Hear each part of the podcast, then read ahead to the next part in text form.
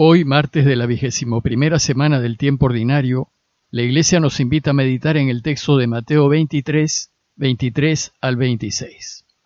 Pero también hoy, 24 de agosto, la Iglesia celebra la memoria del apóstol San Bartolomé.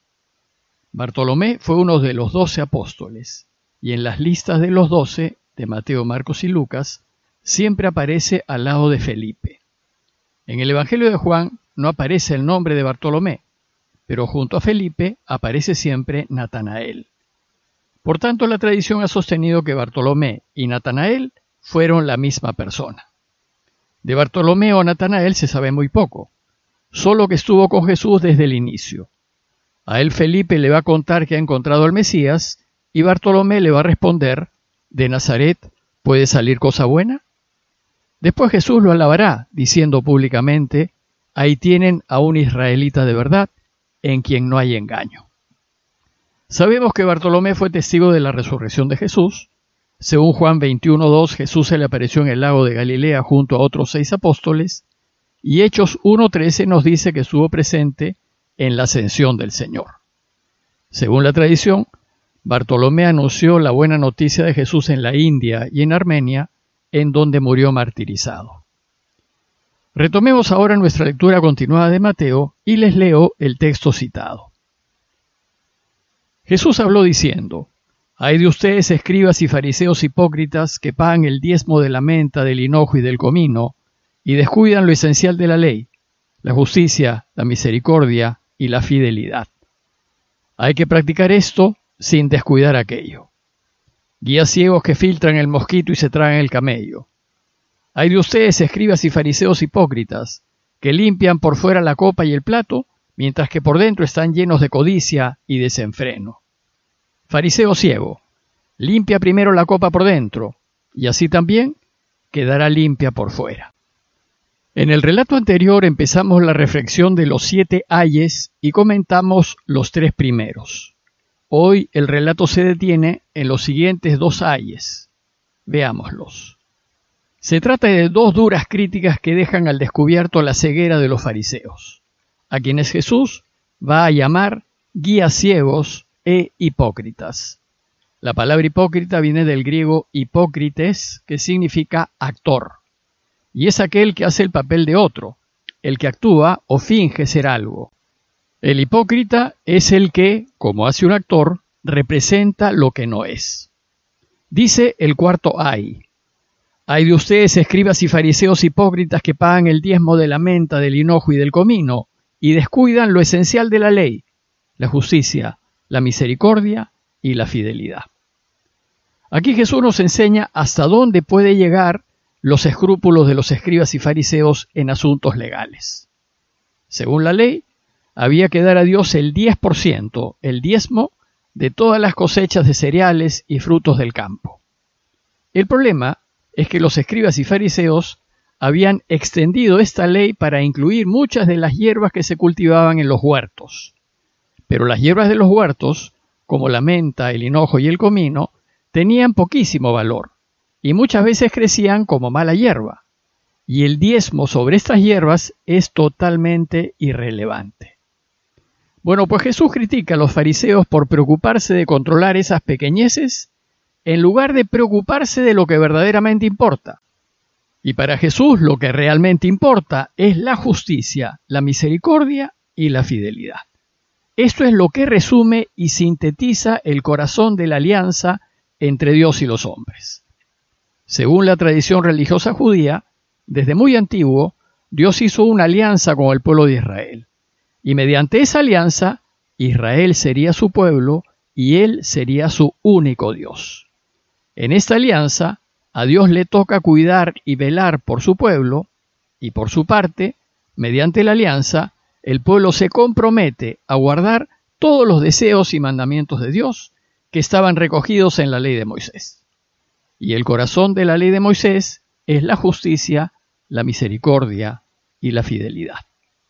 Desgraciadamente, con el tiempo los escribas y fariseos distorsionaron la ley y la llenaron de una serie de ritos y prácticas externas que debían hacerse a fin de cumplir la parte de la alianza que le tocaba al pueblo, y que son absolutamente secundarias y distraen a los creyentes judíos del cumplimiento de lo que verdaderamente importa.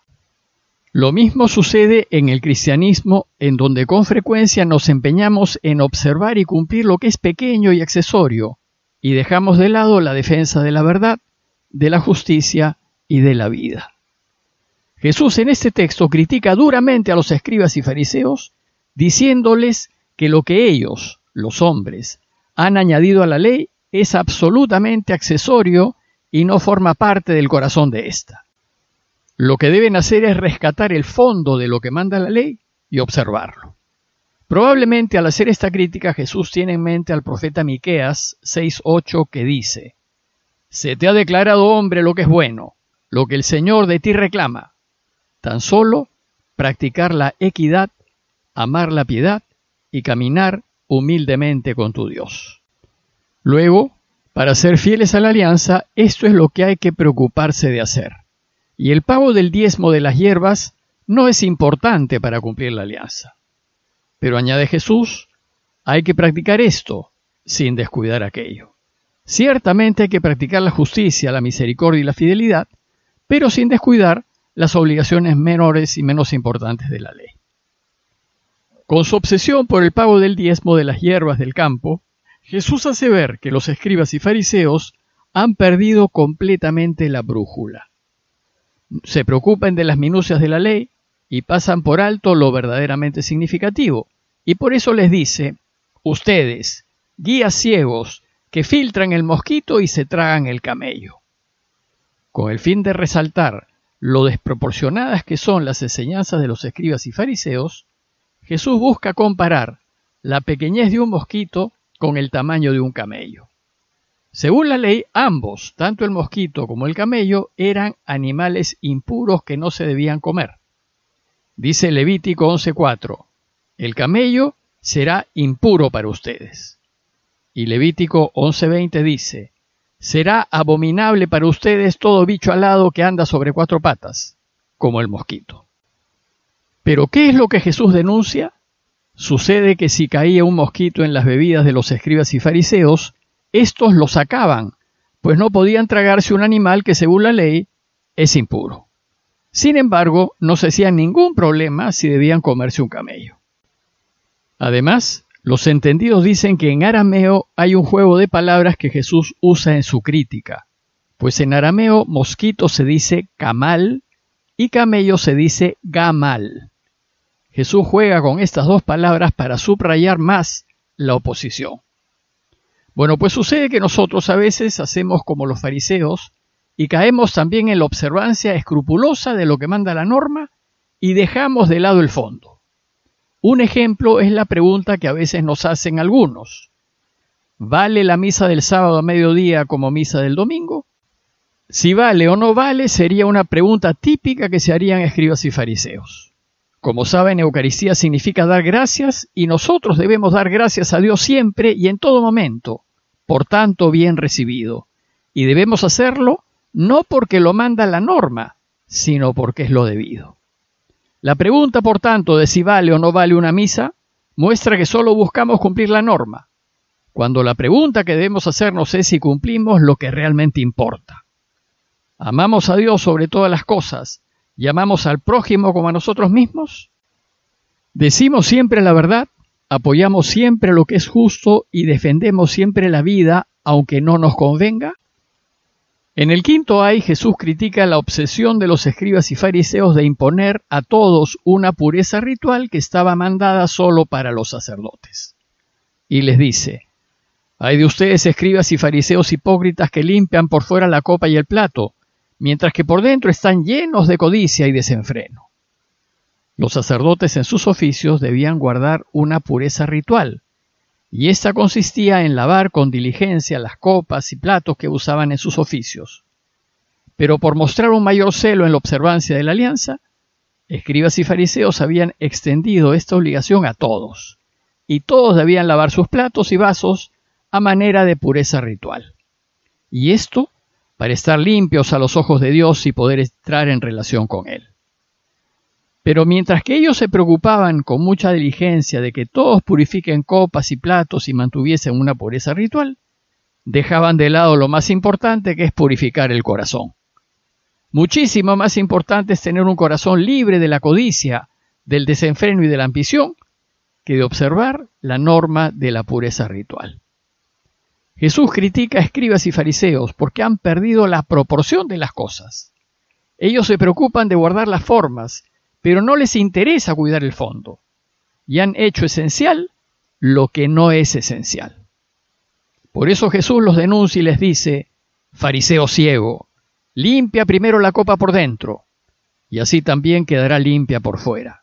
Conviértete, cambia, limpia tu corazón, para que tu relación con Dios sea realmente sana.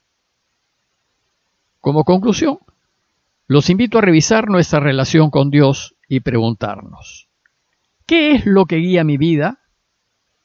¿Lo que a Dios le importa o las normas secundarias que exigen los hombres? ¿Qué hacemos para agradar a Dios? ¿Qué podemos mostrarle como fruto de buenas obras? Honestidad, rectitud, servicio. Decía un famoso obispo y poeta del Brasil, Monseñor Pedro Casaldáliga, al final del camino me dirán, ¿has vivido? ¿Has amado?